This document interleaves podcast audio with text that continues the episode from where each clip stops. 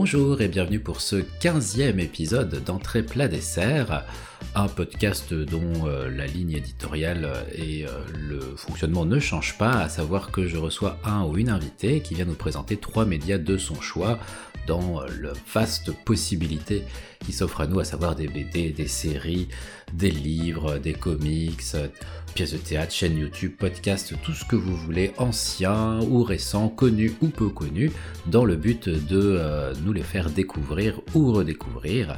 Et dans ce nouvel épisode, ce 15e épisode, je reçois Miss Alfie. Miss Alfie, bonjour. Bonjour. Est-ce que tu souhaites dire quelque chose pour te présenter? Eh bien, je suis Miss Alfie. Euh, J'ai 38 ans, si je compte bien. Euh, initialement, je suis arrivée un peu sur les réseaux via un blog de lecture Mhm.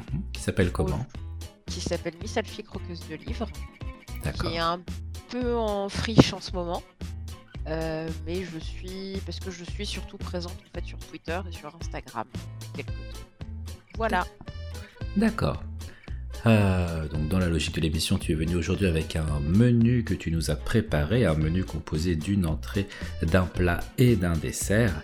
Et sans plus attendre, je vous propose d'entamer tout de suite les festivités. Et nous démarrons donc par l'entrée, euh, une entrée littéraire, si je ne dis pas de bêtises. Oui, tout à fait. Je ne dis jamais de bêtises. Oh, si, si, si, ça, ça m'arrive, mais bon, je, je les coupe au montage. C'est pour ça. Euh, oui, je vous propose en entrée de parler du rapport de Brodeck, qui est un roman de Philippe Claudel et, qui a notamment été adapté en bande dessinée par Manu Larsenet. D'accord. Et de quoi ça. Quel, est le sujet abordé et, et l'univers du rapport de Brodeck Alors, dans le rapport de Brodeck, on suit un personnage qui s'appelle Brodeck. Logique. Euh, logique. Euh, Brodeck euh, n'a pas de prénom. Il, vit dans un monde qui n'est pas euh, géographiquement très précis, à une époque qui n'est pas historiquement très précise, mais constitue assez facilement euh, autour de la fin de la Seconde Guerre mondiale et euh, dans un univers qui est assez proche de, l'Allemagne. Euh, Brodeck, c'est un homme qui, se balade dans la nature, qui fait des rapports qu'il envoie au gouvernement sur l'évolution des espèces, l'évolution de la faune, de la flore de son pays. D'accord. Et un jour, ben, un soir, il va chercher du beurre euh, à l'auberge du village. Et là, il trouve tous les hommes du village, donc sauf lui, qui sont rassemblés et qui euh, lui demandent de raconter ce qui vient de se passer à l'auberge. Alors, on va le découvrir nous peu à peu, mais ce qui s'est passé, c'est que euh, un homme, l'étranger qui était arrivé au village quelque temps plus tôt, est mort. Et Brodeck va devoir raconter cette mort. Mais pour raconter la mort, il va aussi raconter ben, le reste. Et euh, c'est un bouquin qui va nous plonger dans l'horreur de l'inhumanité finalement. Donc D'accord. une entrée euh, très légère. Mais, mais du coup, c'est. Il, lui demande de faire un rapport pour, euh, pour pas qu'il y ait de malentendus, pour pas qu'il y ait de mauvaises accusations, de quiproquos, pour, pour faire un petit peu une enquête, ou euh, comment ça se présente? Moi, je le perçois plutôt comme un rapport qui est là pour permettre de se souvenir ou peut-être de mieux oublier. Comme ça a été écrit, on pourra oublier les choses. Et il lui demande un rapport très factuel sur ce qui s'est passé ce soir-là, sauf que Brodeck, il va aller au-delà et il va raconter, euh, il va raconter en creux sa vie, il va raconter ce qu'il a vécu dans les camps dans lesquels il a été enfermé ce qu'il a vécu euh, sur une période de guerre qui vient de se terminer. C'est pour ça que je disais que c'est un peu. euh, on se rend peu à peu compte que Philippe Claudel, dans un univers qui n'est pas précisé, nous emmène quand même dans du post-Seconde Guerre mondiale. Euh, Il y a ces histoires de camps dans lesquels Brodeck va être enfermé parce que son origine n'est pas très claire, euh, avec des, euh, des matons, enfin voilà, des choses assez, assez horribles qui sont racontées, une dégradation de, de l'être humain qui est qui se transforme en animal, en chien, euh, à qui on demande de euh, bouffer dans la gamelle des animaux du camp. Enfin, on se rend compte qu'il y a des parallèles avec ce qui a pu se passer pendant la Seconde Guerre mondiale. D'accord. et un univers qui est. Alors, il y a des mots dans le texte, euh, Landerer, l'Eragnes. Alors, moi, je parle pas du tout allemand, mais pour moi, ça a des consonances allemandes, mais ce ne sont pas des mots allemands. Comme si Philippe Claudel venait un peu créer un, des parallèles. ouais. ouais. voilà, une autre langue. Après, c'est un peu. Euh, c'est un peu symptomatique, on va dire, de Claudel qui emmène souvent ses lecteurs dans des choses euh, pas forcément euh, géographiquement précises, mais qui font forcément référence à des faits d'actualité ou d'histoire. Ok. L'écriture, euh, le, texte en lui-même, il est présenté, enfin, il se lit comme le rapport, ou alors c'est comment Brodeck a écrit son rapport C'est plutôt comment Brodeck a écrit son rapport. D'accord. Euh, enfin, c'est un peu les deux, si tu veux, c'est un peu mélangé. C'est euh, comment il écrit son rapport c'est un texte qui est écrit à la première personne. Ça commence, hein, je m'appelle Brodeck et je n'y suis pour rien. Ok. Et euh, derrière, il va dérouler ce qu'il n'a pas fait, en fait, ce que les autres ont fait.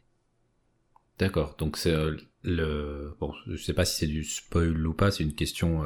Peut-être qu'il faut pas répondre à cette question, mais on sait du coup, en, lisant le livre, on apprend clairement ce qui est arrivé à, cette, à la, à la victime.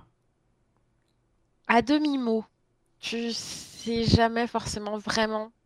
C'est euh, tu comprends les choses. Alors un peu un peu plus précisément, je trouve avec la BD qui vient mettre des images sur certaines choses, qui vient clarifier certains sous-entendus dont je me souviens du livre, mais euh, mais c'est suffisamment clair dans les sous-entendus pour que tu comprennes ce qui a pu se passer. D'accord. Je sais pas si c'est clair mon histoire du coup. Ouais, bah, que enfin, tu il a pas de, de, de dire, t'as pas une scène, t'as pas une description de la scène de euh, qu'est-ce qui s'est passé exactement avec une description d'un banc pendant trois pages. Mais c'est. Non, pas dans mon souvenir, en tout cas. C'est vraiment plus sur le, le contexte de, mm. de, ce, de, de, ce meurtre, si c'est un meurtre. C'est tout à fait ça. C'est tout à fait ça. C'est l'univers, le contexte qui a amené. Et peu à peu, tu, euh, tu prends des clés aussi sur qui était cet étranger qui n'est jamais nommé, à qui on ne donne pas de nom, et qui finalement est euh, le mythe de. Enfin, pour moi, représente le mythe de l'étranger qu'on veut, euh, qu'on veut supprimer parce qu'il nous dérange, parce qu'il est différent de nous, parce qu'il nous amène à, à, nous questionner sur nous, en fait. Et sur le côté sombre de notre personnalité.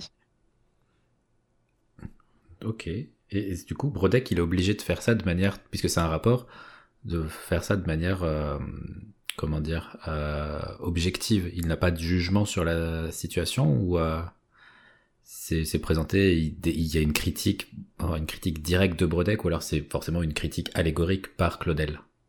C'est plutôt une critique allégorique. C'est euh... Brodeck, il, enfin, il est choisi par les villageois parce qu'il fait des rapports sur euh, l'évolution de la faune et de la flore, donc quelque chose de très factuel. Et on lui demande de raconter des faits. On lui demande surtout pas de euh, dire ce qu'il en a pensé, son jugement.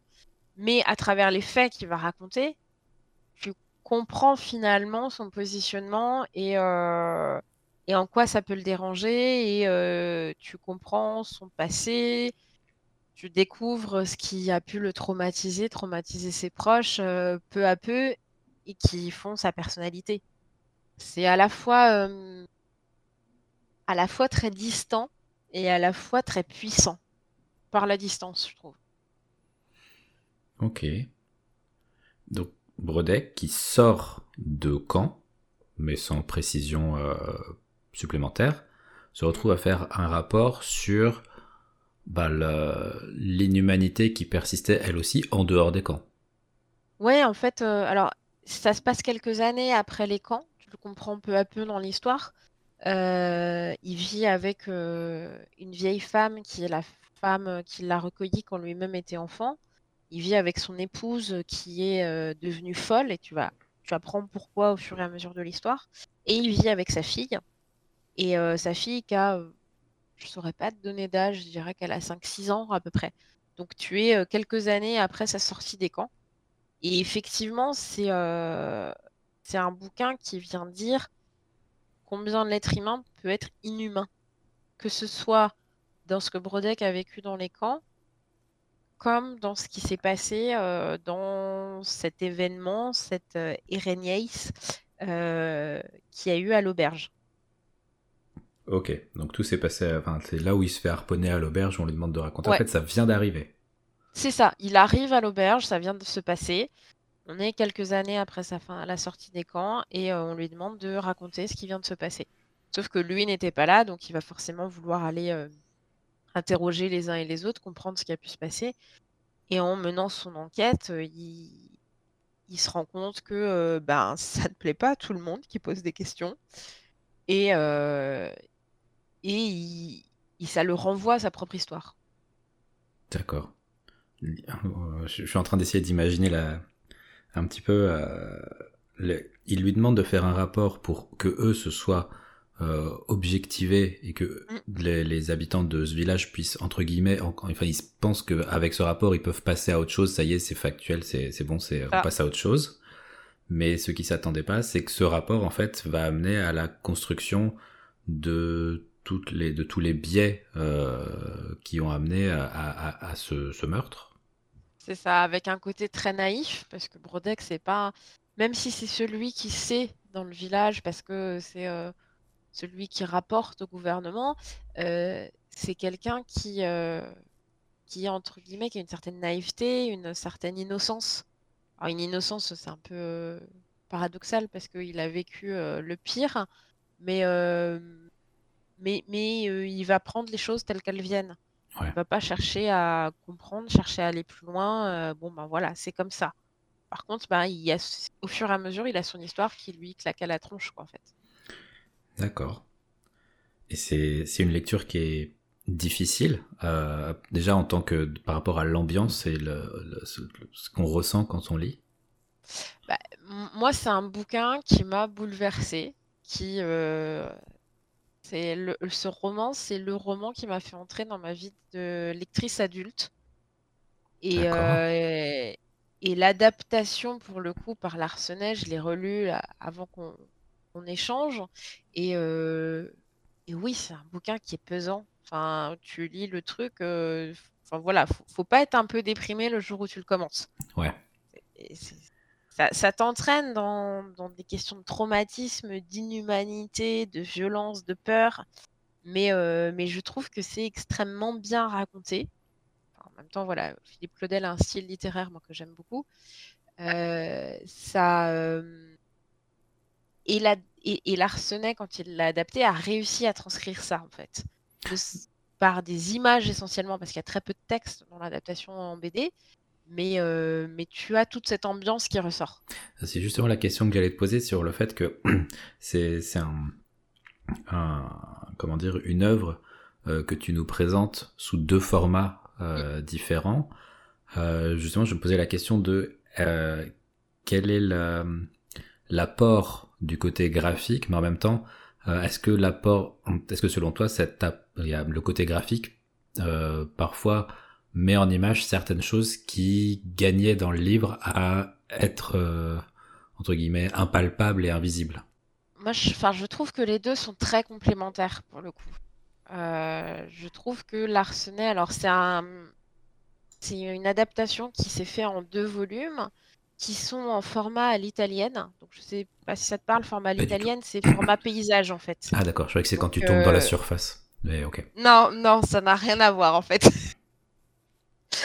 Euh, c'est des BD que tu lis en format paysage, donc à l'inverse de ce qu'on a l'habitude de lire, et qui sont faites à l'encre de Chine, donc en pur noir et blanc.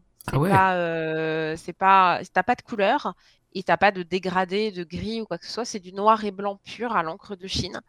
Donc tu as un côté très brut finalement dans ce dessin. Euh, et ce format paysage qui, moi, m'a donné une sensation d'oppression supplémentaire par rapport à mon souvenir de lecture du roman. Ah ouais, ok. Donc il y a cet apport-là quand même. Ouais, ouais, ouais, c'est euh, Larsenet, il a, enfin, c'est deux tomes qui sont sortis en 2015 et 2017, sachant que le roman était sorti lui en 2007. Donc tu vois, tu as quasiment. Euh, je pense que mm. Larsenet a dû commencer à bosser dessus, euh, ça faisait 5-6 ans que le roman était sorti. Ok. Et pour le coup, Philippe Claudel lui a dit Tu as carte blanche tu veux adapter, ok, je te laisse faire. Ah oui, une part de confiance. Ah ouais, ouais, très très belle confiance et je trouve une adaptation qui est très fidèle à l'atmosphère du bouquin, à l'intrigue principale du bouquin. Et, et ouais, franchement, c'est. Je trouve que Larsenet réussit à donner encore plus de violence que le roman à l'histoire. Pour donner un exemple, il met en scène les animaux et les, et les gardiens du camp où Brodek va être interné. Ce sont des purs monstres mais physiquement. Ce sont des, horreurs à regarder. D'accord. Donc il transcrit vraiment ce que tu, ce que Philippe Claudel essaie de décrire. Et je pense que, pardon, excuse-moi. Non, non, j'allais dire, non, non, c'est moi, c'est ce que, ce que toi tu, tu, tu visualisais quand tu as lu le livre. Ouais, mais je pense même encore plus que ce que je visualisais, parce que euh, je, je, pense que la, la bande dessinée, comme le cinéma, ont ce pouvoir de mettre des images sur des choses qu'on peut, quand on lit un roman, un peu édulcorer. Et une fois que tu as une image euh, de la description, bah, tu n'as plus le choix en fait. Oui. Ça devient la représentation un peu officielle dans ta tête en tout cas. C'est celle qui, même si tu relis le livre derrière, bah, c'est ces visages-là, c'est ces, ces formes-là qui vont apparaître désormais euh, et que ça peut potentialiser encore plus derrière si tu relis le livre euh, à distance. Ouais, tout à fait. Et puis c'est ça peut les emmener à être encore pire que ce que tu pouvais toi imaginer et que tu avais peut-être un peu dans ton, dans ton imaginaire un peu adouci, un peu édulcoré pour que ce soit supportable dans, ton, dans ta tête en fait. Et là, euh, fait un truc qui, euh, qui pour moi est très sombre et très violent. D'accord. C'est un style euh, plutôt réaliste, donc euh, pas utiliser par, notamment des paysages, mais parce que tu, tu parlais des, des paysages d'un côté un peu brut, moi j'avais quelque chose de très réaliste, mais après tu me dis que les les, les, les gardes sont, sont, sont représentés de manière quasi monstrueuse pour représenter l'horreur dont ils, dont ils sont les garants. Ouais, ouais, mais je pense que c'est euh, effectivement les paysages, tu as de très beaux paysages parce que ça se passe dans un univers plutôt de montagne alors, tu peux imaginer dans le roman que tu te trouves à la frontière entre l'Alsace et l'Allemagne, ou dans une zone un peu, tu vois, type les Vosges, quelque chose comme ça. Donc, tu retrouves ces paysages de montagne dans le, roman, mais sur la, la personnalisation des personnages, sur la, leur mise en image, ouais. Bah, effectivement, enfin, j'ai envie de te dire que ce que Brodeck va raconter des camps, c'est quasiment inimaginable. Donc en fait, tu as des gardiens qui ne peuvent pas être des êtres humains. Ok. C'est pas possible de les représenter comme des êtres humains euh, lambda comme toi et moi. D'accord. Et en, parallèle, euh, est-ce que, du coup, l'idée que je me fais maintenant de, la BD, est-ce que les, au fur et à mesure qu'on apprend ce qui s'est passé dans ce village, est-ce que les, les, visages et les représentations des personnes changent? Alors pas, pas pas par rapport à l'histoire. Euh, reste le même, les personnages du village restent les mêmes. Par contre, euh, réussit notamment avec la fille de Brodek, Poupchette. Euh, à chaque fois qu'elle apparaît dans une vignette et que Brodek est présent, tu vois une transformation du personnage quand il joue, quand il interagit, quand il est avec sa fille. Et c'est un truc moi qui m'a frappé, c'est qu'il réussit alors que Brodeck est un personnage que tu sens plutôt tourmenté, plutôt angoissé dans la majorité des planches où il apparaît, des vignettes où il apparaît. Là, quand il est avec sa fille, il y a une douceur, il y a une, une sérénité qui se dégage de ces vignettes-là. Et je trouve que là, pour le coup, c'est assez impressionnant comme euh, travail de dessinateur. D'accord. Et c'est même un moment de respiration peut-être pour le, lecteur, la lectrice. Euh. Totalement. Totalement. Après, tu as aussi, euh, tu as aussi des, vignettes avec cet étranger parce qu'au fur et à mesure, euh, Brodeck va raconter qu'il l'a rencontré par le passé quand il est arrivé au village et compagnie. Et c'est pareil, il y a une humanité dans cet autre qui va être, euh, qui va disparaître, que Larsenet réussit à, transposer. Une, je sais pas comment te dire, mais voilà, il y a une, une humanité qui transparaît à la fois par l'enfant, et à la fois par l'étranger. Ce qui du coup fait un décalage d'autant plus euh, violent avec ce, que, ce qui va se passer. Est-ce que sans, même si c'est très compliqué, ce que je vais te demander, sans spoiler, tu peux nous raconter un petit peu les, les thématiques abordées, soit directement, soit en toile de fond, que ce soit dans le livre ou la BD bah, Sans spoiler, c'est des thématiques en fait qu'on retrouve dans beaucoup d'ouvrages de Philippe Claudel. Ça parle beaucoup de mémoire, de souvenirs. Ça parle euh, de ségrégation, de xénophobie. Mhm. Euh, ça va parler euh, d'inhumanité. mais ça, si tu veux, c'est des thématiques qu'on va retrouver dans pas mal de bouquins en fait de, de Philippe Claudel il a une tendance à écrire des romans qui sont euh, un petit côté fable, conte, où euh, tu es dans des univers euh, qu'on ne connaît pas, mais on voit très bien ce qu'il essaye de démontrer et ce qui, ce qui pointe son. Un de ses derniers romans, c'est L'archipel du chien. ça cause clairement des migrants dans la Méditerranée et de, de comment on traite ces naufragés qui veulent quitter un pays et qui trouvent peut-être pire que ce qui qui pensait. T'as as ce, côté parabole un peu dans ces romans. D'accord. Ouais, faut, faut, faut, être prêt, euh, faut être dans de bonnes dispositions. Oui, voilà. C'est pas, euh, c'est pas un auteur euh, hyper fun, mais putain, pour moi, c'est un des plus grands auteurs euh, contemporains. C'est, il, il, va, ouais, il va piocher dans dans le côté noir de l'âme humaine. Et ce qui t'a à découvrir le, rapport de Brodeck, euh, bon, dans l'ordre, tu conseilles de commencer par le livre puis d'enchaîner par la BD, ou l'autre sens est possible, ou si on doit en choisir qu'un, euh, comment tu conseillerais ça? Je crois que c'est vraiment euh, à la liberté de chacun en fonction de l'affinité des gens avec un média ou avec un autre. Euh, si tu es plus fan de BD, je pense que la BD est une excellente manière de découvrir l'œuvre de Claudel. Euh, si tu es plus roman, euh, fonce sur le roman, c'est hyper accessible et c'est très facile à lire. C'est pas du tout un style littéraire lourd ou empoulé. D'accord. C'est voilà, c'est vraiment facile d'accès. Ok. Et tu as, tu as, parce que Manuel Arsenet, il y a d'autres BD de, de lui sur lesquels tu, que, que tu as lu et. Euh, eh ben moi j'avais, je, connaissais assez peu Manuel Arsenet. J'avais surtout lu Le Combat ordinaire, qui est une euh, série, je sais plus combien il y a de tomes, 3, 4, 5 tomes, euh, qui est sortie au début des années 2000. après, graphiquement, entre le combat ordinaire et le rapport de Brodeck, c'est le jour et la nuit.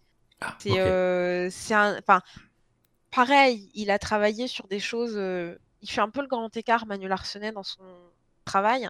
Euh, Microcosme, par exemple, qui est un truc avec des taches de couleur à qui donne vie. Ok. C'est hyper cynique, c'est de l'humour noir, mais euh, voilà, enfin, faut. Le gars a commencé sa carrière à Fluide Glacial et en même temps, il arrive à adapter du Philippe Claudel à l'encre de Chine. Enfin voilà. Ouais, grand écart. Ouais, très grand écart. Donc, Manu Larsenet, pour le coup, enfin, c'est. Si tu connais pas, ça dépend vraiment pareil de, de, ton, de ton feeling, de ce que tu aimes, mais il y a vraiment de tout. Ok. Et, tu disais que c'est l'adaptation en BD n'était pas en un seul tome. Non, c'est en deux tomes. Deux tomes euh, ouais, parus 2015-2017. Voilà. D'accord, oui, pour pas se faire avoir, tu vois, pour pas. Oui, oui, oui, oui je, oui. Se retrouver avec une demi-histoire et faire ouais, d'accord. non, ce serait dommage, effectivement. Donc c'est ouais, deux tomes euh, chez Dargo. Pas combien de pages font chaque tome. Je vais te dire ça, je les ai sous la main. Euh, ouais, c'est deux beaux tomes parce que ça fait à peu près 160 pages chaque tome. Ah oui. Oui, oui, ah oui, oui, oui, t'en as pour, euh, en as pour ton argent, j'ai envie de dire côté BD.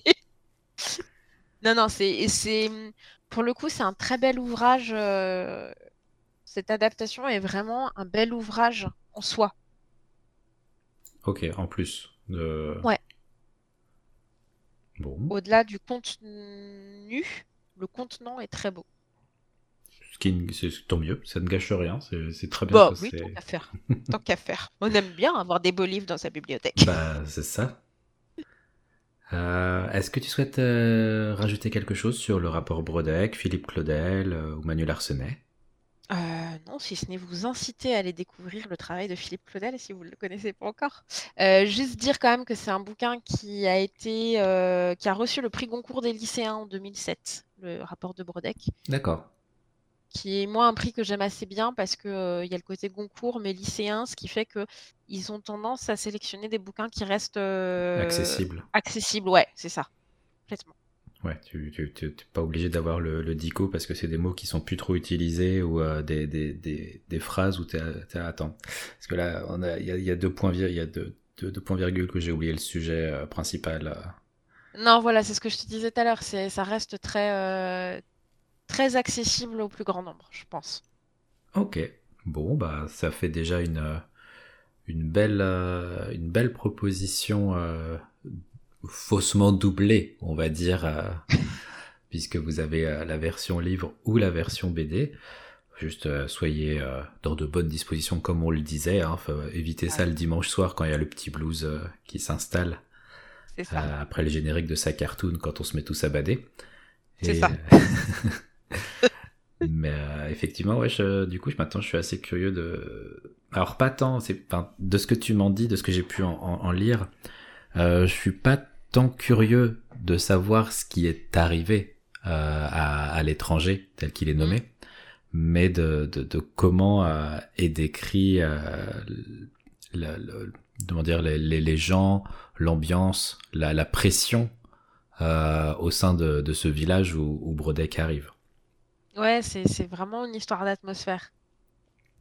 Ça, c'est toujours quelque chose où je suis assez, assez curieux euh, de, de, découvrir comment, surtout dans les livres, comment avec des, des mots ils arrivent à, à créer, parce qu'on peut, on peut décrire une action, on peut décrire un lieu, mais créer une ambiance, euh, c'est toujours quelque chose de, de, très fin, je trouve, dans, dans l'écriture quand c'est quand c'est réussi, et c'est vraiment quelque chose d'intéressant à analyser. Mais si, euh, tu connais Les âmes grises, qui a été un film euh, avec euh, Jean-Pierre Mariel, Jacques Villeray, Podalides. Euh, c'est pareil, c'est adapté d'un roman de, Claudel. Et c'est pareil, c'est as une enquête policière, pour le coup, dans cette histoire-là. Mais c'est plus une histoire d'atmosphère et d'ambiance que l'intrigue pour elle-même, en fait. Oui, d'accord. Bon, bah, ça fait, ça fait des, belles propositions pour cette entrée. Merci beaucoup. Je t'en prie. Et euh, bah, heureusement, vous avez encore de l'appétit parce que c'est loin d'être fini. Et euh, si les assiettes euh, partent à l'instant, je vois de nouvelles cloches arriver avec un très joli plat dedans.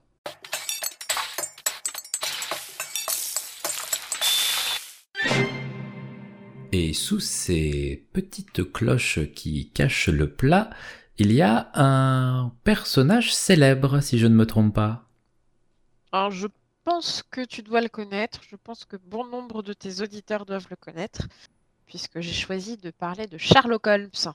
Ah, très bien. Donc, euh, l'attaquant de Manchester City. Ah non, je. Non, je crois que tu confonds. Ah, autant pour moi. Autant pour moi. Je ne sais pas avec qui, mais je pense que tu confonds parce que à ma connaissance, il n'a pas été joueur de foot. Il a beaucoup de qualités, ce garçon, mais pas joueur de foot. Ah, et alors du coup, pourquoi avoir euh, sélectionné en plat Sherlock Holmes? Eh bien, moi, c'est un personnage que j'aime beaucoup. Euh, je te disais tout à l'heure, hein, je suis euh, vaguement une grosse lectrice. et Sherlock Holmes, pour moi, c'est un des personnages de la littérature les plus emblématiques. C'est un personnage que j'ai découvert, j'étais encore adolescente. Euh, j'ai été euh, effrayée quand j'ai dû lire en sixième ou en cinquième Le Chien des Baskerville. Oui. Mais euh, après, j'ai découvert le reste de ce qu'on appelle le canon. C'est mhm. les quatre romans et les 56 nouvelles dans lesquelles Sherlock Holmes apparaît, qui ont été écrits par Sir Arthur Conan Doyle. Excusera mon accent anglais pourri. Euh, et, c'est un personnage que je trouve extrêmement intéressant parce que quand tu euh, creuses un peu, c'est un, c'est une, c'est un personnage fictionnel, mais qui a inspiré euh, des scientifiques, des policiers, de la vraie vie, Et c'est un personnage fictionnel qui a reçu des distinctions dans la vraie vie. Donc je trouve Oh. qu'il y a cette, ouais, il y a cette frontière entre fiction et réalité qui est un peu floue. Et euh, on, on oublie même le reste de l'œuvre de Conan Doyle tellement Sherlock Holmes prend de la place en fait dans tout son travail. Oui. Donc voilà pourquoi j'aime beaucoup Sherlock Holmes. On, on en arrive même à, à pouvoir euh, visiter euh, le euh, 221B Baker Street. Oui, tout à fait. Euh, qui est une adresse à la base qui n'existait pas. hein. Il l'a, Conan Doyle l'a inventé de toutes pièces dans ses histoires, sauf que ben, maintenant à Londres, effectivement, tu peux visiter. euh, Alors en bonne fan, je n'ai même pas été visiter euh, ce musée quand on a été à Londres, parce que pour le coup, j'aime bien l'idée de garder un peu de mystère. Oui, oui, oui. Voilà, c'est, ça reste quand même un personnage de fiction, faut pas non plus euh, abuser. Mais, mais ouais, c'est un personnage qui est complexe en plus en termes psychologiques. Donc je trouve que c'est euh, intéressant. Et là, donc au départ, ce sont des. euh, Est-ce que, je ne sais pas si euh, dès le départ, le- le- le- la première œuvre c'était un roman ou si c'était des nouvelles? Alors le, la première histoire qui, est- qui a été publiée, c'est une étude en rouge, c'est un des quatre romans. Euh, je crois, si je me trompe pas, que ça doit être quat- 1886 ou 1887. Mhm. Et euh, c'est des histoires qui étaient publiées sous forme de feuilletons à l'époque dans des, euh, dans des magazines euh, populaires. Un, des, un des mensuels dans lequel Conan Doyle a beaucoup publié, c'est le Strand. Et, et effectivement, dans une étude en rouge, on rencontre Sherlock Holmes, mais on rencontre aussi le docteur Watson euh, au moment où tous les deux, si ma mémoire est bonne, euh, vont se rencontrer, vont s'installer au 221 B Baker Street, euh, l'un et l'autre cherchant euh, un colocataire et un endroit où vivre. Ah donc il habite pas là à l'origine. euh. Non, euh, en fait, euh, Sherlock Holmes arrive à Londres. euh, alors, si on prend le personnage fictionnel, euh, il serait né euh, 1854. Ok. mes notes sont justes. Euh, et il va arriver à Londres en 1881, après avoir euh, lancé sa carrière euh, alors qu'il avait une vingtaine d'années, en euh, résolvant une intrigue pour un de ses euh, amis d'enfance, euh, qui va l'inviter chez lui et lui dire, écoute, j'ai besoin de ton aide. euh, C'est euh, la nouvelle qui s'appelle le Gloria Scott, dans lequel euh, ça apparaît. Et, euh, et il s'installe euh, à Baker Street bah, un petit peu après son arrivée à Londres, en fait. D'accord. Et c'est là qu'il se retrouve à travailler pour euh, l'estrade, et, enfin pour, c'est un bien grand mot, euh, la, la police anglaise. Ouais, en fait, il, il se- il s'installe en tant que détective privé. Donc, qui, dans les histoires, on pense souvent effectivement à l'inspecteur Lestrade, qui, euh, qui va faire appel régulièrement à lui parce que. euh, comment? Ah, je trouve plus. Scotland Yard, voilà. Oui. Euh, Scotland Yard, donc, qui est le, service de police criminelle, en fait, londres britannique. Mhm. Scotland Yard n'est pas super bon à l'époque. Euh, c'est quand même l'époque, euh, les premières histoires de Sherlock Holmes sont publiées peu de temps euh, avant, après l'histoire de Jack l'Éventreur. Ah oui, c'est conco- enfin, c'est. Ouais. Ok. C'est concordant. Jack l'Éventreur, je crois que c'est 1888, et je te dis, je crois que les premières histoires. 1800, bah, c'est pareil, 88, 87. C'est ça, c'est à peu près à la même période. Par contre, euh, tu n'entends jamais parler de Jack l'Éventreur dans les... dans les romans ou dans les nouvelles de Conan Doyle. Oui, il, Il il pioche pas dans la réalité par rapport aux enquêtes de. En tout cas, pas dans cette réalité-là. Pas dans, euh, pas dans des histoires euh, de faits divers euh, qui défrayent la chronique. Ouais, été je te garantis pas qu'il va pas s'inspirer peut-être de petits faits divers pour certaines de ses intrigues. Mais, mais en tout cas, tu n'entendras jamais parler de Jack l'Éventreur dans, dans le canon holmésien. Ok. Et, euh, et voilà, à l'époque, euh, Scotland Yard est quand même pas super, super futé. Euh, bah, voilà quoi. Euh, Il y, a, euh, il y a quand même des boulettes qui sont faites dans l'affaire de, de Jack l'Éventreur et compagnie. Et effectivement, Sherlock Holmes, c'est, ça va être la déduction logique. Il arrive dans un endroit, il observe et il déduit de ce qu'il observe, mais sans, sans faire des hypothèses. C'est hyper factuel en fait, et c'est ce qui, que je trouve assez fascinant. C'est, euh, il y a une empreinte de pas, il va pouvoir te dire quelle était euh, la taille euh, de la chaussure, éventuellement peut-être même la marque de la chaussure. Et s'il y a de la boue, d'où venait la personne Parce que ce type de boue-là, on la trouve à tel ou tel endroit de Londres. D'accord. Et ça, je trouve ça fascinant. Mais du coup, il a une, une culture surdéveloppée pour, par exemple, tilter sur telle fleur, telle marque, telle semelle de chaussures, telle. Mais en fait, il a une culture hyper ciblée. C'est-à-dire que euh, Sherlock Holmes, c'est quelqu'un qui est censé avoir écrit des monographies très spécialisées. Euh, tu as les centres de tabac, tu as les écritures secrètes, tu en trouves au fur et à mesure de ces, de, ces intrigues. Mais par contre, euh, savoir que la Terre tourne autour du Soleil, c'est le petit genre de truc qui lui passe à 15 000. D'accord ça n'a pas d'intérêt particulier pour ses enquêtes, donc voilà, il, il s'intéresse, mais que à ce qui peut euh, servir sa science de la déduction. Ok.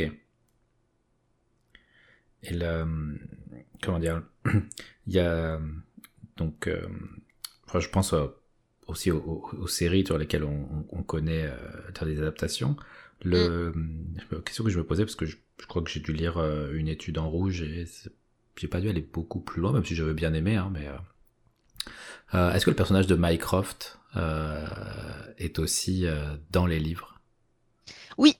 alors dans, dans les séries, moi la série que je connais le plus, c'est la série Sherlock de la, série de la BBC de Steve Moffat, Steven, Moffat, voilà, et Mark Gatiss, qui joue Mycroft. Voilà. Et en fait, tu te rends compte que quasiment tous les personnages que tu vas croiser existent déjà dans, la, dans les bouquins. Mycroft est effectivement le frère de Sherlock Holmes. il travaille pour le gouvernement et tu comprends assez rapidement dans les histoires qu'il est encore plus intelligent que Sherlock Holmes, qui te le place à une position euh, assez particulière. Et je trouve que ce que, euh, ce que la série en a fait est assez fidèle de l'image que je m'en faisais. Quelqu'un d'assez euh, détaché, assez manipulateur quand il faut l'être. Enfin, je trouve que c'est assez intéressant. Et une des cas, il a la même caractéristique que Sherlock de ce, cette difficulté dans les rapports humains. Alors ça, tu le sais pas forcément trop dans les bouquins. Euh, ça se traduit un petit peu plus dans la série. Mais, euh, mais clairement, dans les bouquins, Sherlock Holmes, c'est un être hyper isolé. Euh, même avec son frère, tu sens que les relations sont compliquées. Effectivement, tu perçois que Watson est probablement la personne la plus proche de lui, même si c'est pareil dans les interprétations de Watson, dans les différentes adaptations qui existent, tu as différentes manières de l'interpréter. Watson, euh, moi je me suis toujours demandé quelle était la part de Conan Doyle que tu avais dans Watson. Hmm. Puisque Watson, c'est celui qui va raconter les histoires de, son colocataire et ami. Oui. Et accessoirement, euh, sans oublier que Watson est médecin de formation, médecin militaire, et que bah, Conan Doyle était quand même médecin lui aussi. D'accord. donc ça lui permettait de, de, se placer un petit peu pour certains points de vue et. Euh, bah, totalement. En fait, euh, quand tu lis un peu sur le, le parcours de Conan Doyle, il a fait ses études à Édimbourg euh, avec un, médecin qui s'appelait Joseph Bell et qui est euh, finalement un peu l'inspirateur du personnage de Sherlock Holmes. Parce que Joseph Bell avait cette philosophie de dire à ses étudiants intéressez-vous aux faits et pas à des hypothèses et à des, faites des déductions à partir de ce que vous observez, pas à partir de ce que vous supposez. Ouais. Donc, ce qui est complètement la philosophie de Sherlock Holmes. Euh, du coup, tu parlais de, donc de enfin, on abordait l'adaptation. Euh, est-ce que dans sa globalité, après forcément il y a des aléas, mais euh, tu la considères comme fidèle et respectueuse de l'œuvre originelle? Ça dépend ce que tu entends par fidèle, parce que euh, ils n'ont pas pris chaque intrigue pour en faire une, une histoire, un épisode. Ils ont mixé à chaque fois plusieurs histoires. Euh, tu as quatre saisons qui sont sorties jusqu'à présent, plus un épisode euh, spécial de Noël. Et dans les saisons, j'ai plus en tête exactement, mais je dirais qu'il y a quatre ou cinq épisodes. Et euh, si tu prends le tout premier, qui s'appelle Une étude en rose, une étude en rouge, une étude en rose, le lien est assez facile. En fait, tu as l'intrigue principale, c'est effectivement l'adaptation d'une étude en rose, mais auquel ils vont greffer des, des paramètres qui viennent d'autres euh, d'autres histoires, d'autres nouvelles. Et chaque épisode, en fait, fait un mix comme ça de plusieurs, euh, de plusieurs nouvelles. Donc, en soi, c'est des intrigues qui sont euh, nouvelles à chaque fois, mais qui font référence en permanence au canon holmésien. Que ce soit pour les histoires, pour les intrigues, ou pour les personnages qui vont graviter autour. Ah, même ne serait-ce que pour la l'époque, puisque Sherlock Holmes, la série, euh, est quand même plutôt euh, actuelle. Euh, là où il y a eu beaucoup, il y a eu d'autres adaptations de, de Sherlock Holmes, notamment au cinéma, qui elles le, le, le gardaient dans son époque de fin fin du 19e siècle. Bah, tout à fait. Euh, effectivement, cette, euh, l'adaptation, elle se passe dans les années 2000 à Londres. Donc, moi, ce que j'avais beaucoup aimé quand j'ai découvert la série, c'est euh, justement comment les nouvelles technologies sont utilisées par Sherlock Holmes au Ah bah oui. service de, de ses déductions. Il utilise son smartphone, il va consulter la météo pour comprendre, ou les horaires des marées pour comprendre comment un corps a pu s'échouer euh, sur la plage. S'il est échoué là, ça veut dire qu'il a dû être mis à l'eau à telle heure, à tel endroit. Enfin, mais du coup, tu retrouves la même euh, logique, la même philosophie que ce que tu as dans les bouquins, mais transposée et adaptée avec tout l'univers du 21e siècle. Et j'avais trouvé ça assez intéressant. Tout comme le personnage de Moriarty va jouer énormément avec les nouvelles technologies, ce qui Ah n'est pas le cas dans le canon, d'autant que dans le canon holmésien, euh, ce qu'il faut quand même avoir en tête, c'est que Moriarty, il apparaît dans deux nouvelles, Ouais. sur une soixantaine du coup d'histoires. Et il est devenu euh, l'antagoniste. euh, Et c'est ça, et c'est devenu, et même, euh, moi, je me souviens quand j'étais gosse, je regardais le dessin animé Sherlock Holmes, je me souviens de Moriarty. Sauf qu'en en fait, c'est pas un personnage si important que ça dans le- les histoires. Oui. Ah bah d'ailleurs, tu, donc du coup, tu parles de l'adaptation. euh, c'est tu- quand tu dis en dessin animé, c'est celle de, de Miyazaki euh, Oui, et de euh, Mikuya. euh, Avec les euh, chiens. Oui, et ce générique, euh, forcément, qui, qui reste en tête. euh, mais bon, je, je vais pas, je vais pas me mettre à chanter. Ah, Vas-y, je t'en prie, fais beau, tu peux y aller. non, non. Justement, faut que ça dure. Mais euh, ouais, en termes d'adaptation, oui, il y a, donc il y a, y a les, les séries, euh, le, ce, ce dessin animé, euh, qui a un très bon souvenir. Euh, en couple, Bah. euh, Miyazaki, quoi, de- derrière. Bah, tout à l'heure, je te disais que j'ai découvert à l'adolescence, mais en fait, non. J'ai découvert, si on veut bien, Sherlock Holmes quand j'étais gosse, par Ouais, ce dessin animé-là. avant même. Euh, euh, ouais, alors sans trop savoir, sans trop comprendre finalement qui, qui c'était, et c'est quand même, enfin voilà, c'est un dessin animé pour enfants. C'est des chiens qui campent les personnages, ils sont bien mignons. Euh, Enfin, j- j'ai pas souvenir qu'on voit Sherlock Holmes dans le dessin animé euh, se piquer à la cocaïne. hmm, J'ai dû rater cet épisode. Voilà, ce qui, ce qui est quand même un des aspects de la personnalité de Sherlock Holmes, c'est qu'il a un petit côté très, euh, alors je, je dirais un côté un peu autiste dans le sens où il, alors c'est peut-être, ça peut peut-être être très mal perçu ce que je vais dire.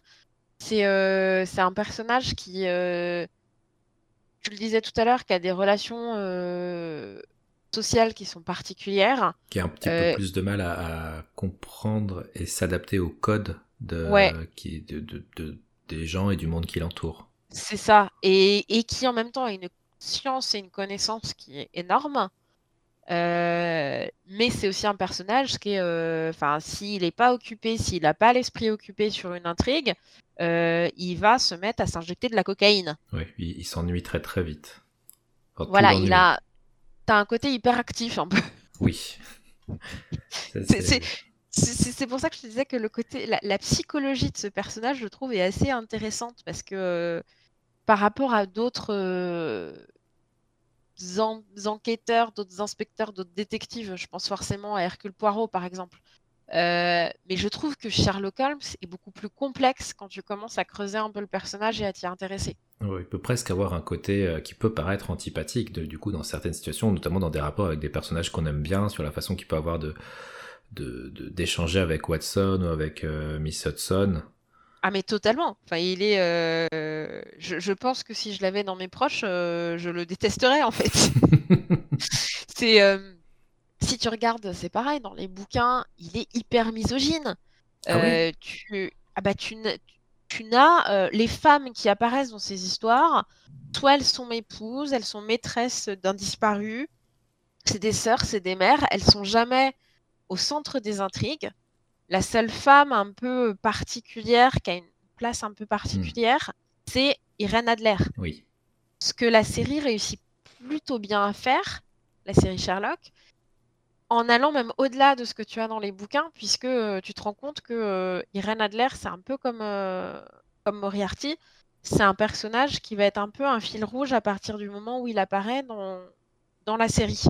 Il va revenir régulièrement et euh, il va prendre une place dans la psychologie et dans l'imaginaire de Sherlock. Et à côté de ça, on a aussi beaucoup de, de peine pour, euh, je crois, Molly, qu'elle s'appelle. Ah oui, Molly, oui. Alors Molly, pour le coup, euh, sauf erreur de ma part, c'est un des rares personnages qui n'existe pas dans les bouquins. D'accord. Il m'a semblé que c'était une création vraiment euh, des réalisateurs. Ok. Et, qui est un personnage effectivement très intéressant dans ah ses bah interactions à la fois avec Sherlock, à la fois avec Moriarty, enfin oui, qui est, qui est très intéressant. Et c'est cette euh, difficulté qu'a Sherlock aussi de se rendre compte quand il peut blesser son entourage. Bah complètement. Il y, a, y, a, une scène, euh, je crois que c'est dans la saison 3, où ils font Noël. donc tu retrouves Lestrade qui vient, tu as t'as Madame Hudson qui est là, t'as Molly qui vient et il a une attitude vis-à-vis de Molly, mais t'as juste envie de lui foutre euh, quatre paires de baffes, quoi. Ce que tout le monde a envie de faire dans la pièce. Hein. Oui, oui, à peu près, mais que personne n'ose faire parce que c'est Sherlock. On lui pardonne euh, peut-être un peu trop. Oui, probablement. Et puis en même temps, rappelons quand même que le gars est capable de faire des essais de tir au pistolet dans son salon. Oui donc tu te dis, il n'est pas toujours quand même tout net net. Donc s'il décidait, parce qu'il n'est pas content, de monter sur son fauteuil et de tirer un coup au pistolet, on ne sait jamais. Oui, effectivement. Euh, par rapport à l'œuvre canonique euh, de, de, de, Sir Arthur Conan Doyle, euh, est-ce que c'est... que le format nouvelle permet de d'aller assez rapidement et de pas forcément se perdre dans de, beaucoup de descriptions, même si ça participe forcément à, l'univers de Sherlock, puisqu'il est sur la déduction, l'analyse, la visualisation, l'observation des détails. Mais est-ce que du coup, ça, selon toi, ça rend mieux en roman, euh, avec plus de temps pour développer, ou est-ce que ça rend bien en nouvelle, euh, où euh, ça peut se lire du coup de manière un peu plus, enfin, se, se, se, dévorer, quoi? Moi, j'aime assez bien les... Alors, ouais, j'aime assez bien les nouvelles de Conan Doyle, en sachant qu'en temps normal, je ne suis pas une adepte de nouvelles. Mais je trouve que euh, les romans, de, les quatre romans que Conan Doyle a écrits ou qui mettent en scène Sherlock Holmes, me paraissent parfois un petit peu longuets, avec souvent des, des retours dans le passé des personnages qui permettent de comprendre pourquoi il s'est passé euh, le fait pour lequel Sherlock est venu enquêter. Mais du coup, les nouvelles, moi, je les aime beaucoup parce que euh, on a quand même beaucoup. Tu peux les picorer. T'en lis une par-ci par-là. Euh, et à chaque fois, tu as ce côté, euh, mais enfin, Watson, ça paraît évident. Il y avait ce truc, donc ça voulait dire ça. Et t'es là. Ah bah oui, oui, oui, oui, évidemment. Bah, si tu le dis. Mais si tu le dis. Mais ouais. Ça me fait penser qu'il y a à aucun moment euh, dans les livres de ce que j'ai lu euh, n'est prononcée la phrase élémentaire, mon cher Watson. Il dit soit élémentaire, soit mon cher Watson, mais jamais les deux.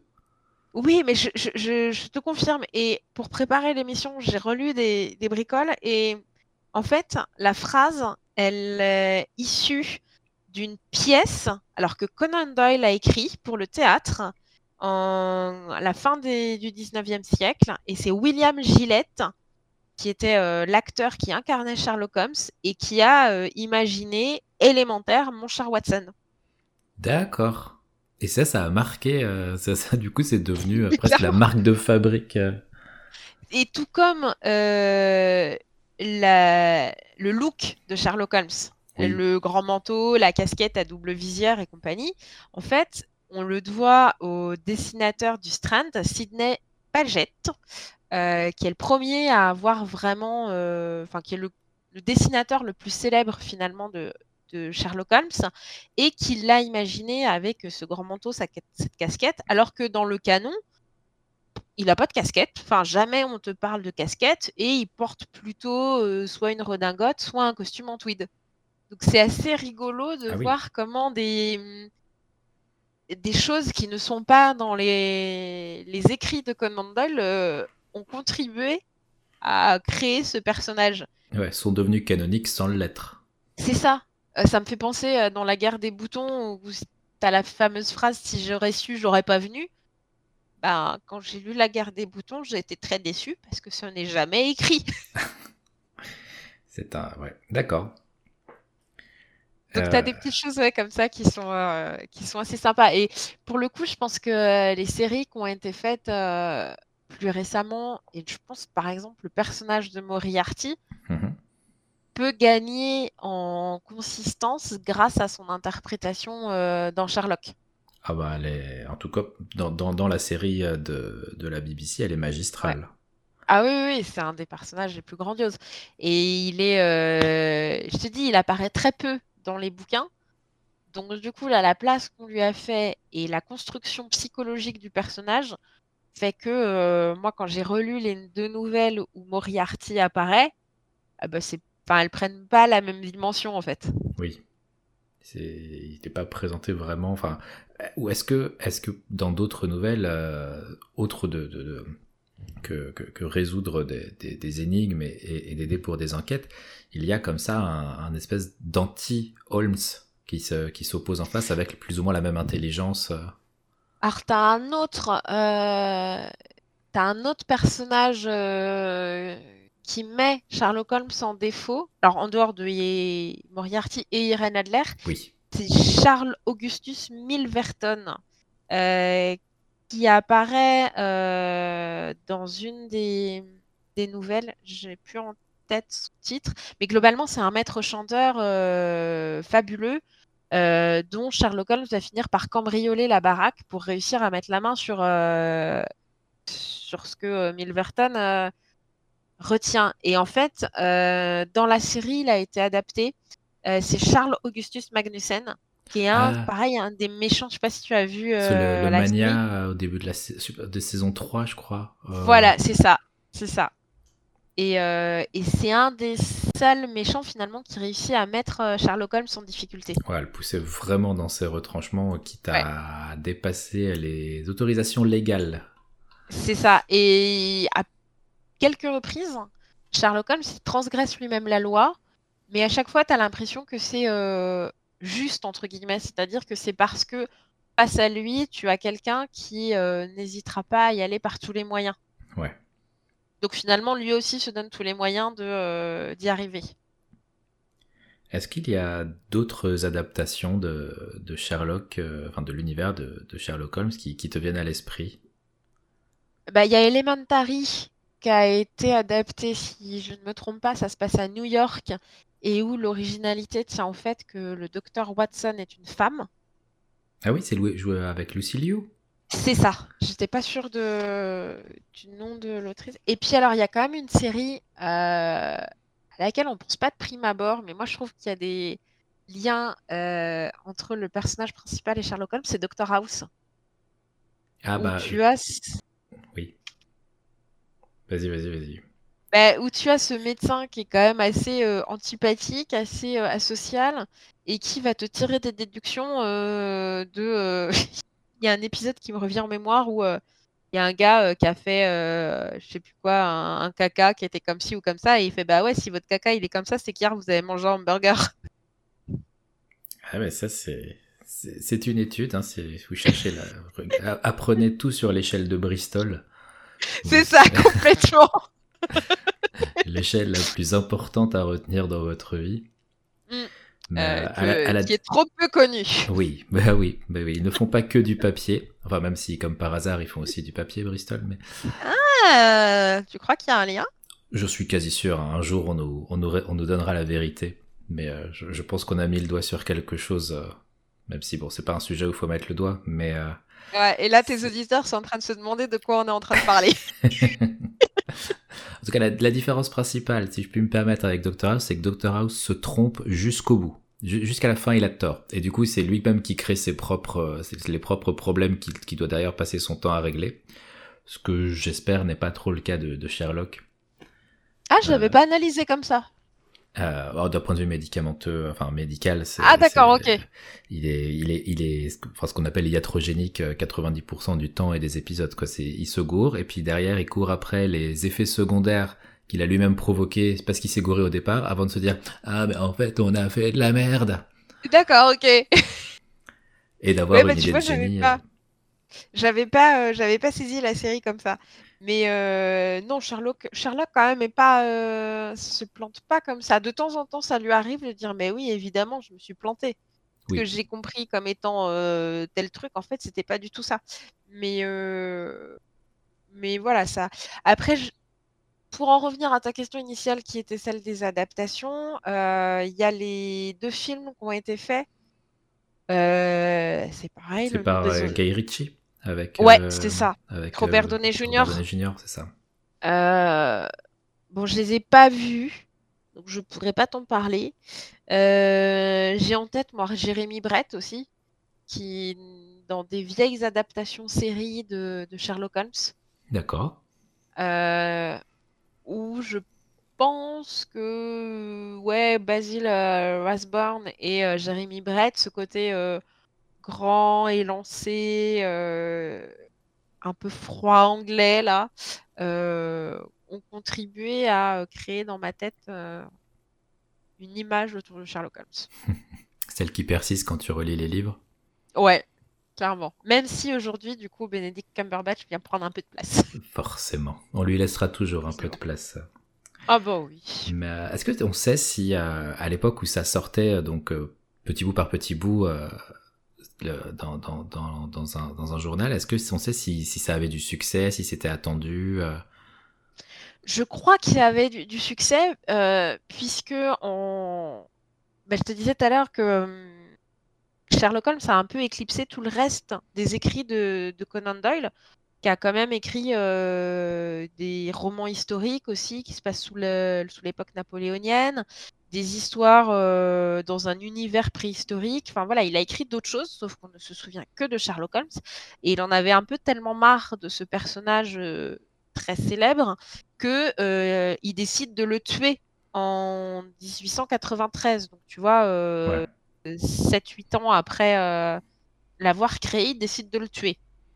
Sauf que ça crée un tel tollé et il reçoit tellement de lettres de lecteurs qui lui demandent de faire revivre Sherlock Holmes qu'en 1901, il le remet en scène. Donc c'est le fameux épisode euh, des chutes du Reichenbach où euh, dernier problème. Ouais, c'est ça. Où, euh, Moriarty et Sherlock Holmes tombent dans, dans un ravin ils sont censés être morts et euh, t'en as au moins un des deux qui revient euh, quelques années plus tard. En fait. Eh oui, parce que la vérité c'est que Sherlock en fait s'est retrouvé dans une grotte derrière la chute d'eau où il est tombé sur euh, le dernier des Mohicans qui lui disait reste là, ne t'inquiète pas, je viendrai te chercher. Peut-être que je confonds. Je, je...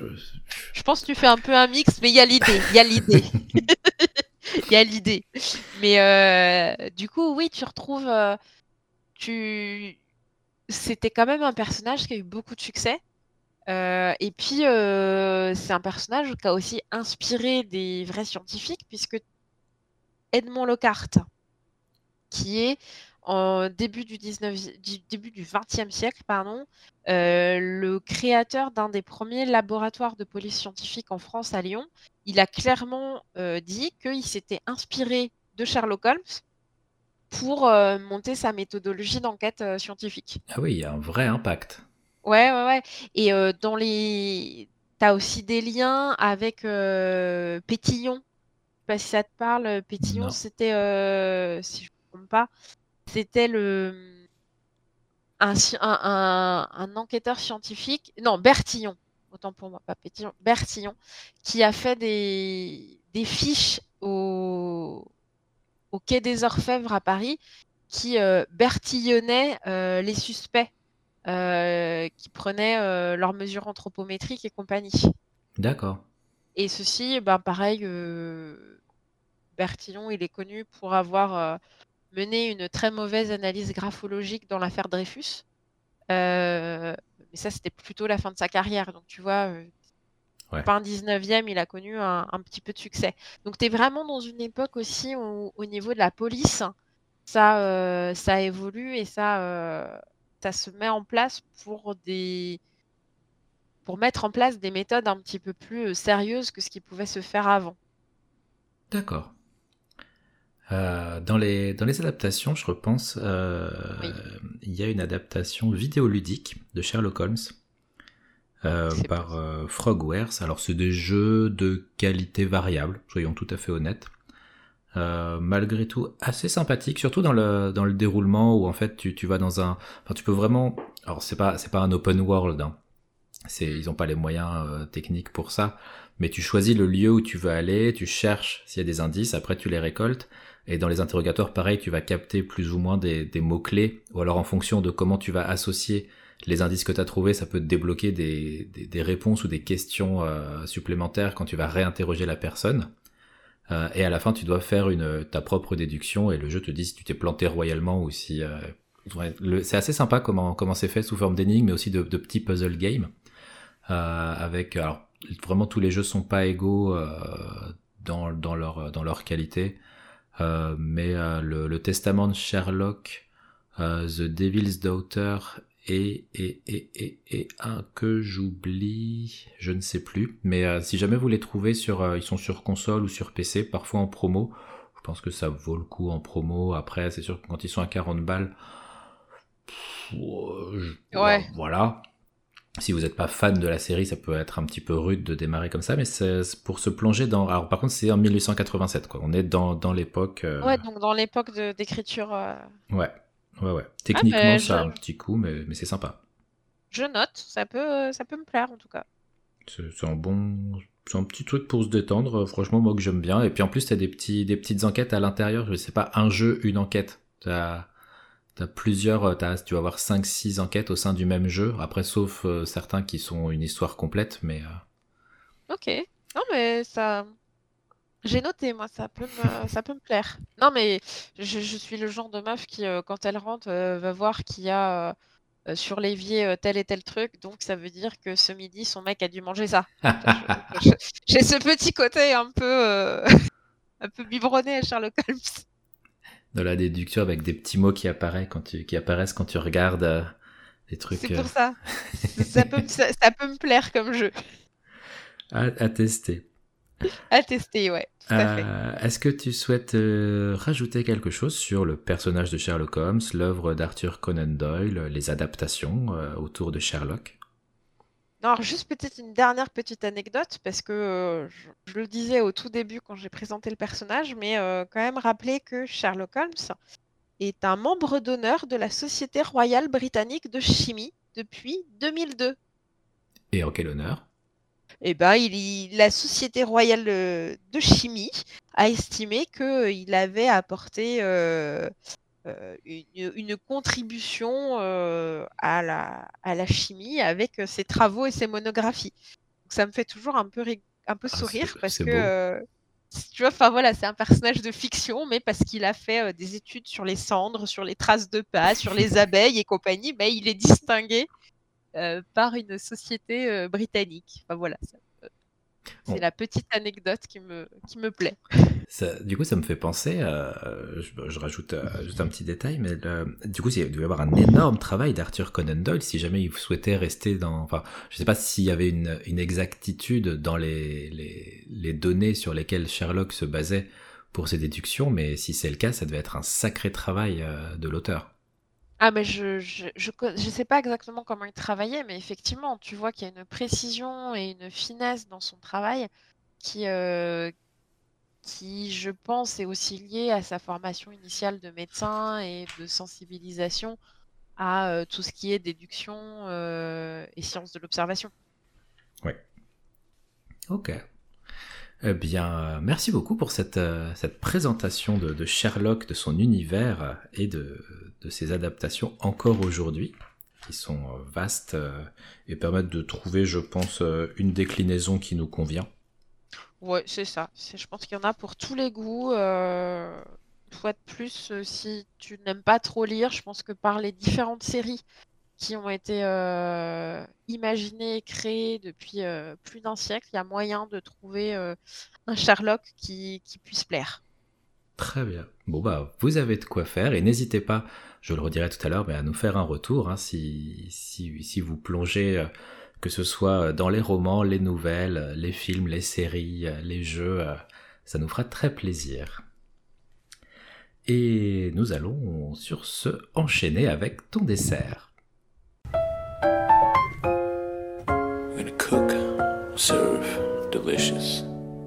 Il est temps d'arriver au dernier tiers de ce menu. Et est-ce que tu pourrais nous dire, Alfie, ce qui se trouve sur la table au moment du dessert? Des couilles. Hmm, c'est-à-dire? Ben, Les couilles sur la table. Très bien. C'est un podcast, en fait, euh, de Victoire Tuyon, euh, produit par Binge Audio. Euh, et un bouquin aussi, puisque la dame a, mis en mots, a synthétisé dans un bouquin sorti, j'ai plus en tête, il y a 2-3 ans maintenant, la première cinquantaine d'entretiens qu'elle a menés. D'accord, donc c'est un podcast donc facilement audible sur surtout Binge Audio, donc quasiment toutes les plateformes que vous connaissez. Et quel est le sujet? Euh, c'est un podcast qui vient questionner la place des hommes en fait dans la société, comment leur place s'est construite euh, et pourquoi les relations entre les hommes et les femmes sont celles qu'elles sont aujourd'hui. D'accord, donc c'est plutôt une émission de type échange-débat ou euh, recherche et présentation de résultats de recherche bibliographique et d'analyse c'est plutôt échange-débat puisqu'elle va, euh, Victoire Tuyon reçoit, c'est des épisodes qui durent entre 45 euh, minutes et une heure. Et elle va recevoir euh, sur différentes thématiques des chercheurs, des sociologues, des anthropologues pour venir questionner, si je te prends quelques titres d'épisodes, sexe sans consentement, le rôle des hommes, pourquoi le sport reste encore un truc de mec, portrait d'un masculin singulier, l'épreuve de la virilité, éducation virile. Enfin voilà, elle va questionner pas mal de thématiques sur euh, la place, le rôle attendu finalement des hommes dans la société et euh, les travers que ça peut créer en bien ou en mal.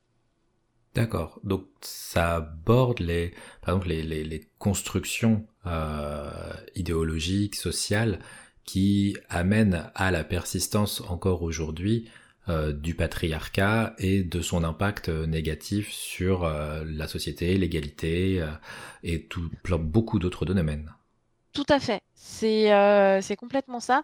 Moi, ce que je trouve très intéressant dans ce, dans ce podcast, c'est la réflexion que ça amène sur d'où on parle, comment on se positionne en tant qu'individu dans la société par rapport à ce que la société attend de nous et comment on peut euh, ou pas rentrer dans ce cadre-là si ça nous convient pas. Et si ça nous convient pas, pourquoi ça nous convient pas en fait?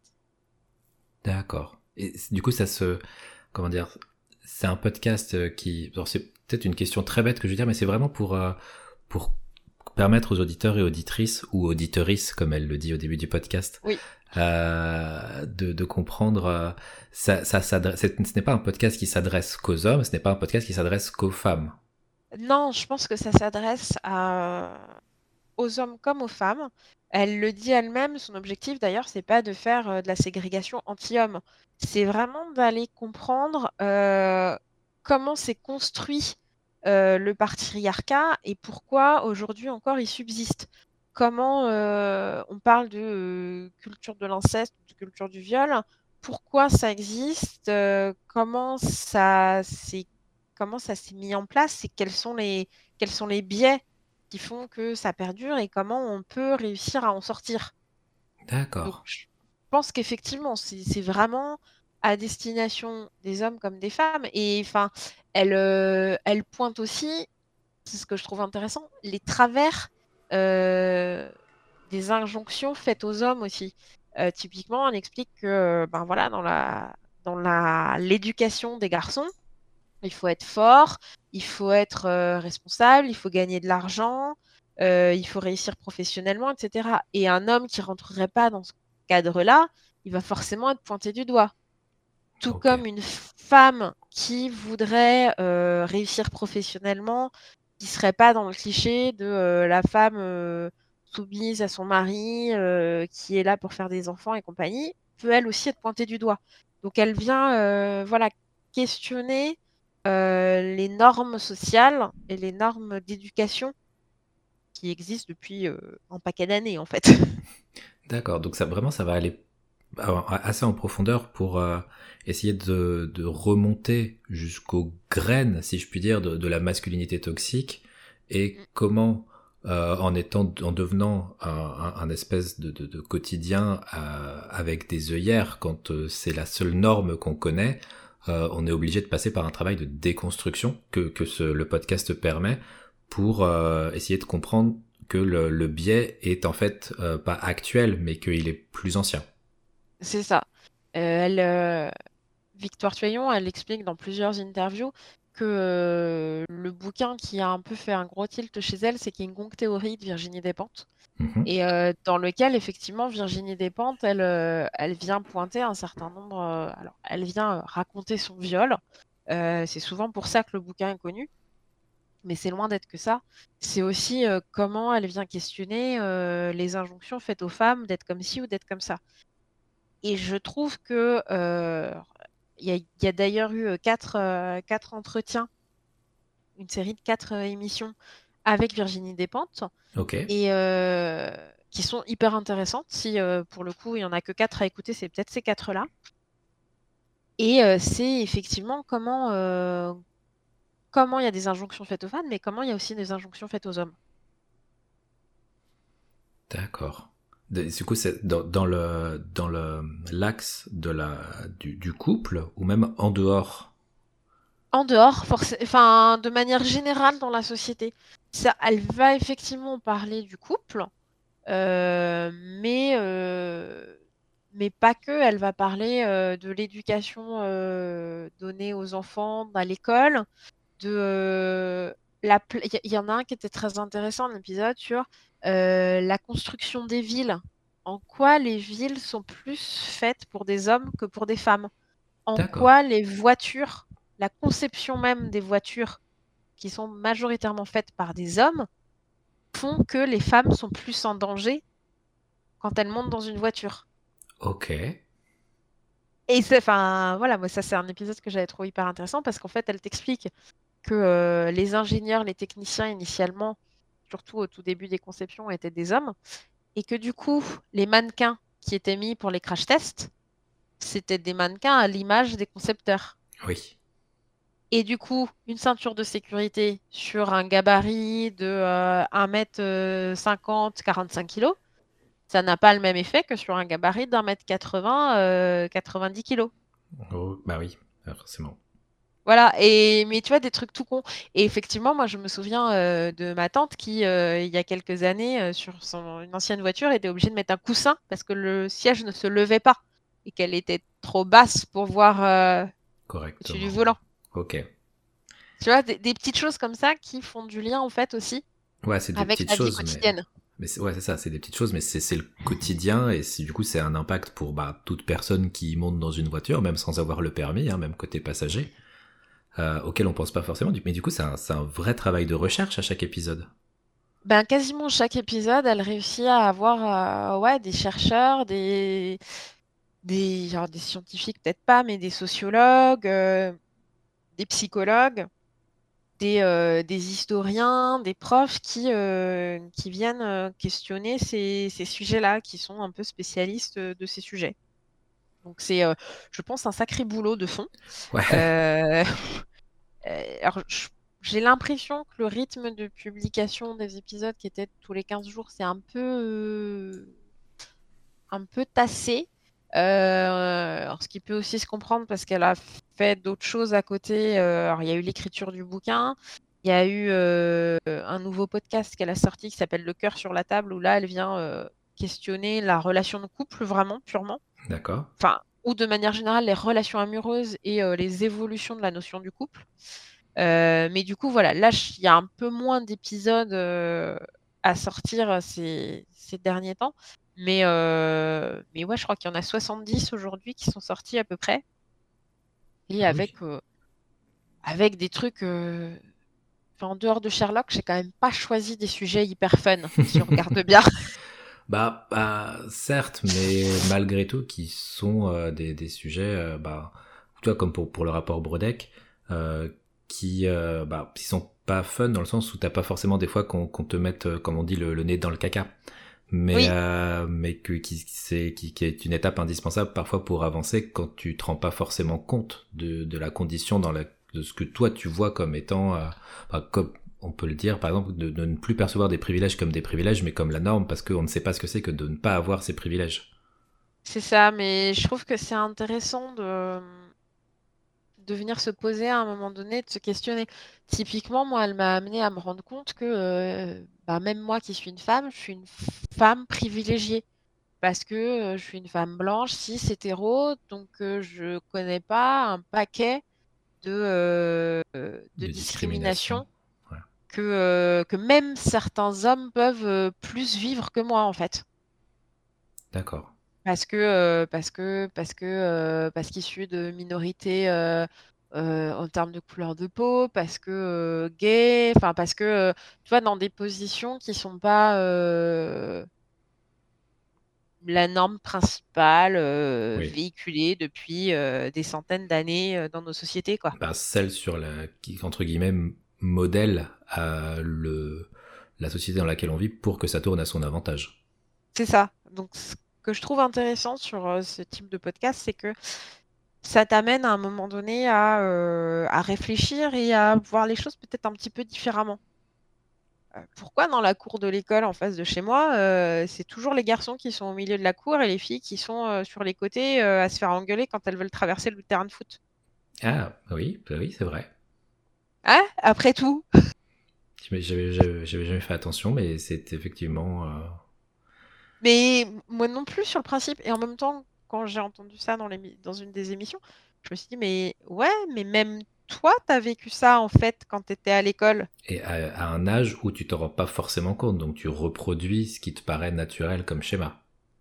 Bah oui, et puis à un âge où euh, on te dit pas, mais euh, gamine, il n'y a pas de raison qu'il y ait que les garçons qui aient le droit de courir au milieu de la cour. Hmm. Toi aussi, si tu as envie de courir, il n'y a pas de raison que tu sois obligé euh, de courir le long du mur parce qu'il faut surtout pas que t'empiètes sur leur terrain. Et du coup, chaque, chaque épisode, faut, euh, je pense que le mieux, c'est de pas trop, euh, même si c'est dans binge audio, de ne pas trop euh, binge écouter. Ah non, non, non, bah, non, parce qu'en fait, tu... Enfin, c'est ce genre de podcast, il y a, il y en a quelques-uns que j'écoute comme ça, tu t'en écoutes un, puis tu laisses digérer après. Ouais. Le temps que ça mature un petit peu. euh, C'est ça, c'est ça. Mais, euh, mais je trouve que c'est intéressant. Et puis du coup, elle a sorti, euh, bah, je regardais, c'est fin 2019, euh, un bouquin dans lequel elle a essayé de synthétiser un peu les entretiens qu'elle avait eus.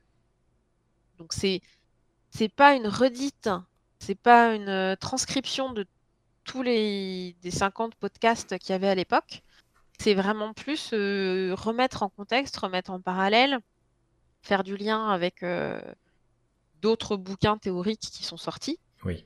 Et, et je trouve que c'est un très bon complément au podcast et c'est très accessible. Enfin, pour le coup, c'est pas un parce que tu te dis, oh là là, les essais sur la place des femmes, la place des hommes, le féminisme, machin, il y a des fois, c'est c'est compliqué, c'est pas forcément évident à aborder. Là, c'est vraiment écrit comme une discussion à bâton rompu autour d'une table, quoi. Ouais, c'est accessible, même si t'as pas forcément, je veux dire, tu, tu rentres du boulot, t'es quand même assez crevé. Ça reste du coup accessible par rapport au ce que je dirais l'énergie mentale qui te reste en, fin de journée. J'avais essayé de lire des extraits de Simone de Beauvoir bah, heureusement que c'était un librio à 2 euros parce que je pense pas que j'aurais lu en intégralité Simone de Beauvoir. Ouais. C'est c'est un style qui est pas du tout aussi euh, simple euh, que là. Franchement, euh, c'est hyper accessible, c'est très intéressant. Alors, on n'est pas forcément d'accord avec tout. Hein. C'est comme comme souvent dans ce type d'ouvrage, tu as, des choses qui vont t'interroger. Mmh. sur lesquels je fais bah non, non, non. Et puis c'est surtout la réflexion que ça peut amener, je trouve, qui est intéressante.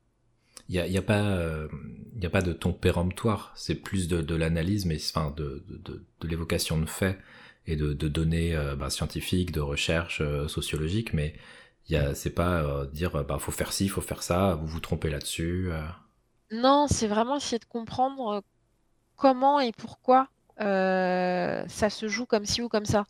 Euh, je sais que j'ai en tête un épisode qui parle prostitution mhm. et où elle le dit, elle me dit mais moi j'arrive pas à savoir si je suis pour ou contre la prostitution. Alors de mémoire, je crois qu'elle recevait une nana qui est anti-prostitution et tout. Alors c'est très intéressant dans le dans les idées qui sont apportées. Après, tu te positionnes ou tu te positionnes pas, c'est à toi de sentir comment tu les arguments s'ils font écho en toi ou pas. Mais en tout cas, ça a le mérite de te présenter des choses et de t'amener à réfléchir. Oui, après le, le reste du travail, ce sera toi, moi, en tant qu'auditeur-is, de le faire. C'est ça. Si, si, si, si on est en... C'est pas, c'est pas, c'est pas un podcast magique euh, qui va ouvrir les yeux. parce que après, malheureusement, le biais, euh, c'est que les personnes qui vont écouter ce podcast sont des personnes qui sont, je pense, déjà prêtes à faire le travail qui doit être fait pour aller de l'avant. Bah, comme, euh, comme souvent sur ce type de thématique. Enfin, c'est-à-dire que, euh, et j'ai envie de te dire qu'à l'inverse, des podcasts ultra masculinistes, moi, ça va pas m'intéresser. Pour autant, ça va intéresser un certain public. Mais, mais oui, en tout cas, ça a le mérite de d'être là, d'exister et peut-être à un moment donné de venir interroger les gens. Ouais, si c'est je pense à un autre podcast, euh, je crois que c'est du Bien Jody aussi, qui s'appelle Camille, qui lui vient questionner tout ce qui est euh, identité de genre, euh, transidentité, etc. Et bah, c'est pareil, c'est hyper intéressant sur tout ce qui est hétéronormativité, comment la société elle s'est construite autour de, de l'hétérosexualité. Ouais. Bah, c'est pareil, hein, tu vas me dire, faut être un peu sensible à ces questions-là pour aller écouter ce podcast-là bah, faut, faut sortir d'une zone de confort quand on est de base au milieu, euh, au centre justement de, de la de la de, d'une société entre guillemets hétéronormée. Euh, bah, il y a plein de choses qu'on ne perçoit pas, donc faut accepter de entre guillemets de, de retirer le voile. Euh, je dis pas ça pour toi, Manuel Valls, hein, ne panique pas. euh, mais de, de, de, de voir ce qu'on ne voit pas, ce qu'on ne peut pas voir parce qu'on n'est pas concerné en tant que personne euh, victime mais euh, on ne peut que écouter et croire les personnes concernées. Mais du coup, dans ce que tu disais, c'est que par rapport aux invités qu'elle reçoit, euh, il y a des chercheurs, euh, mais il y a aussi donc des, des personnes qui, qui vont euh, s'axer peut-être sur des sujets qui les concernent directement pour qu'on ait le, le point de vue de, de, de la personne concernée. Ouais, de mémoire, il y, a des, euh, il y a des épisodes où elle a reçu, ouais, tu vois, portrait d'un homme trans où elle reçoit, euh, elle le dit, c'est un homme assigné femme à la naissance, aujourd'hui perçu comme homme par la société. Euh, donc oui, elle va questionner euh, des gens qui peuvent être directement concernés et écouter aussi leur ressenti, leur point de vue.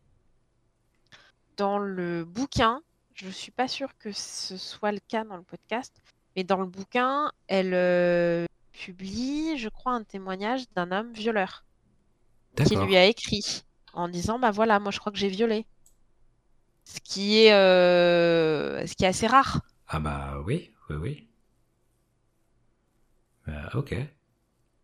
Donc voilà, t'as as, des choses comme ça qui sont assez euh, assez originaux, enfin originaux. Je sais pas si originaux. Dans l'approche, mais... Ouais, ils viennent, euh, en tout cas, ça part du vécu et après, elle élargit sur, euh, sur du concept pour théoriser, essayer de théoriser ou nous amener à nous donner des clés théoriques pour comprendre ce qui se joue. D'accord.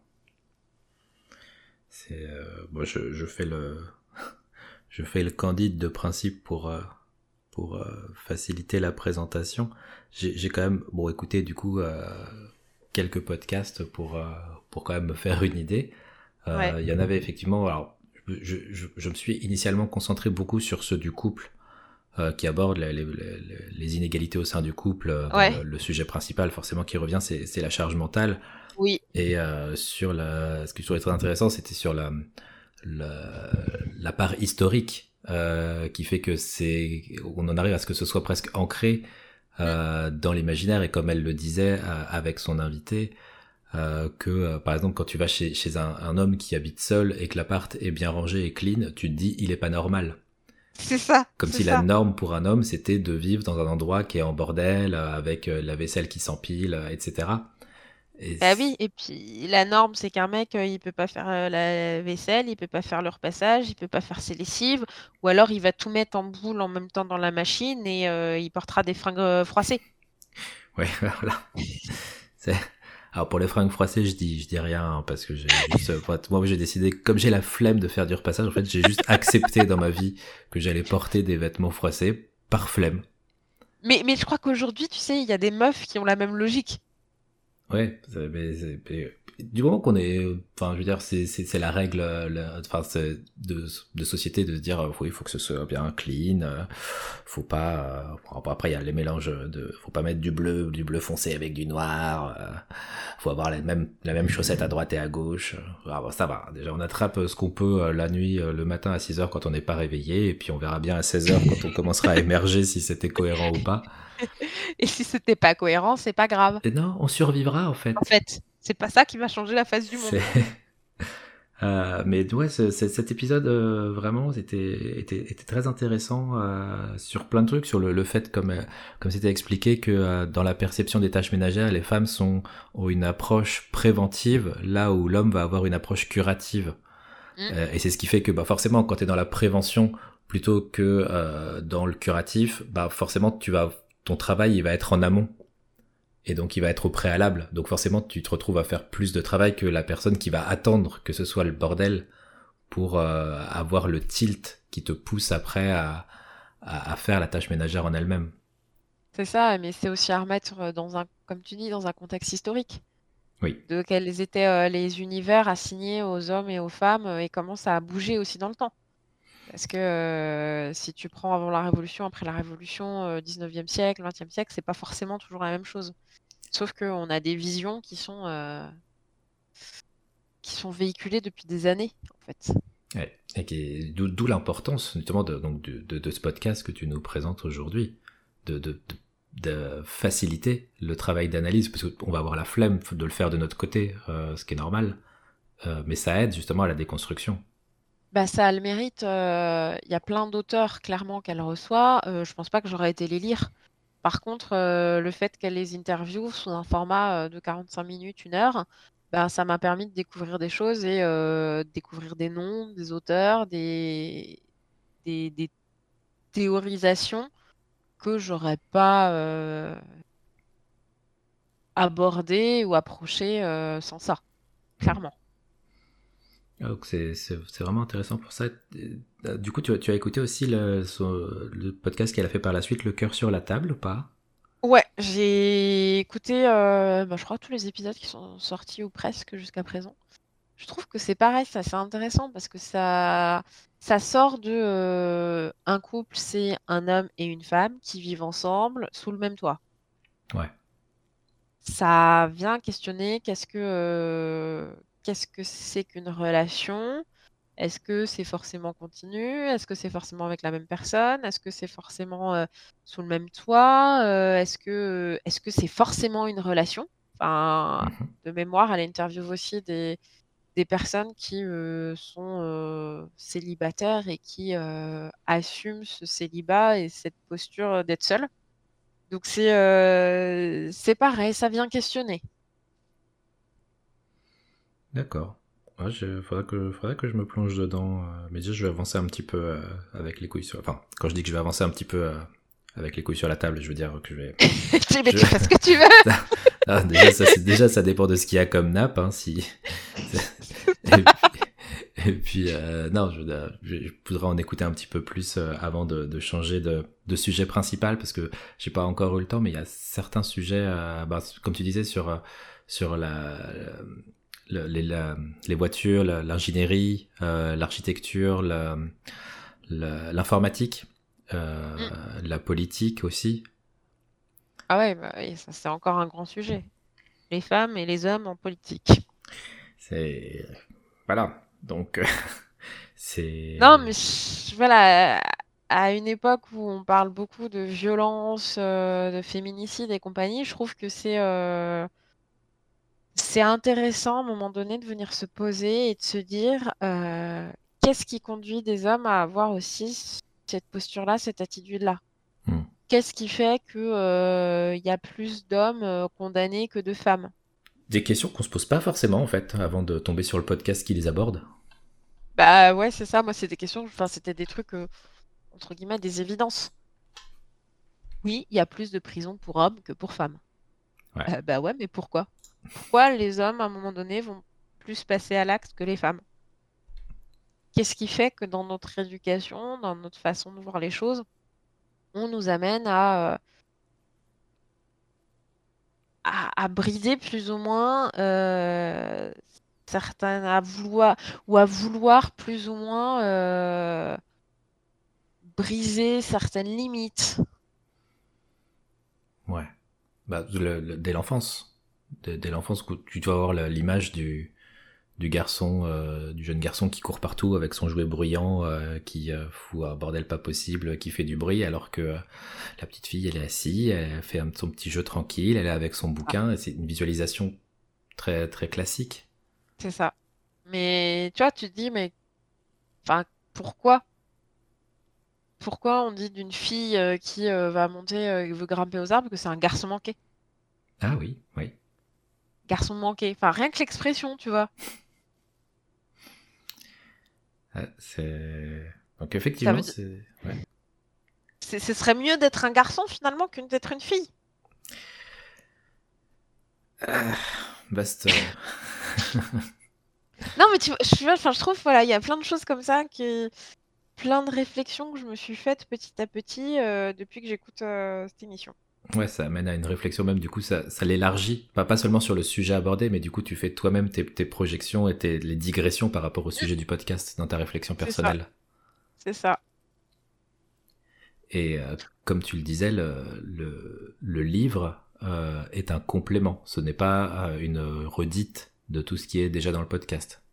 Non, je pense que typiquement, si tu as déjà écouté le podcast, c'est un, un complément qui te permet de retrouver, poser par écrit certaines réflexions, puis certains auteurs, certaines euh, références euh, bibliographiques.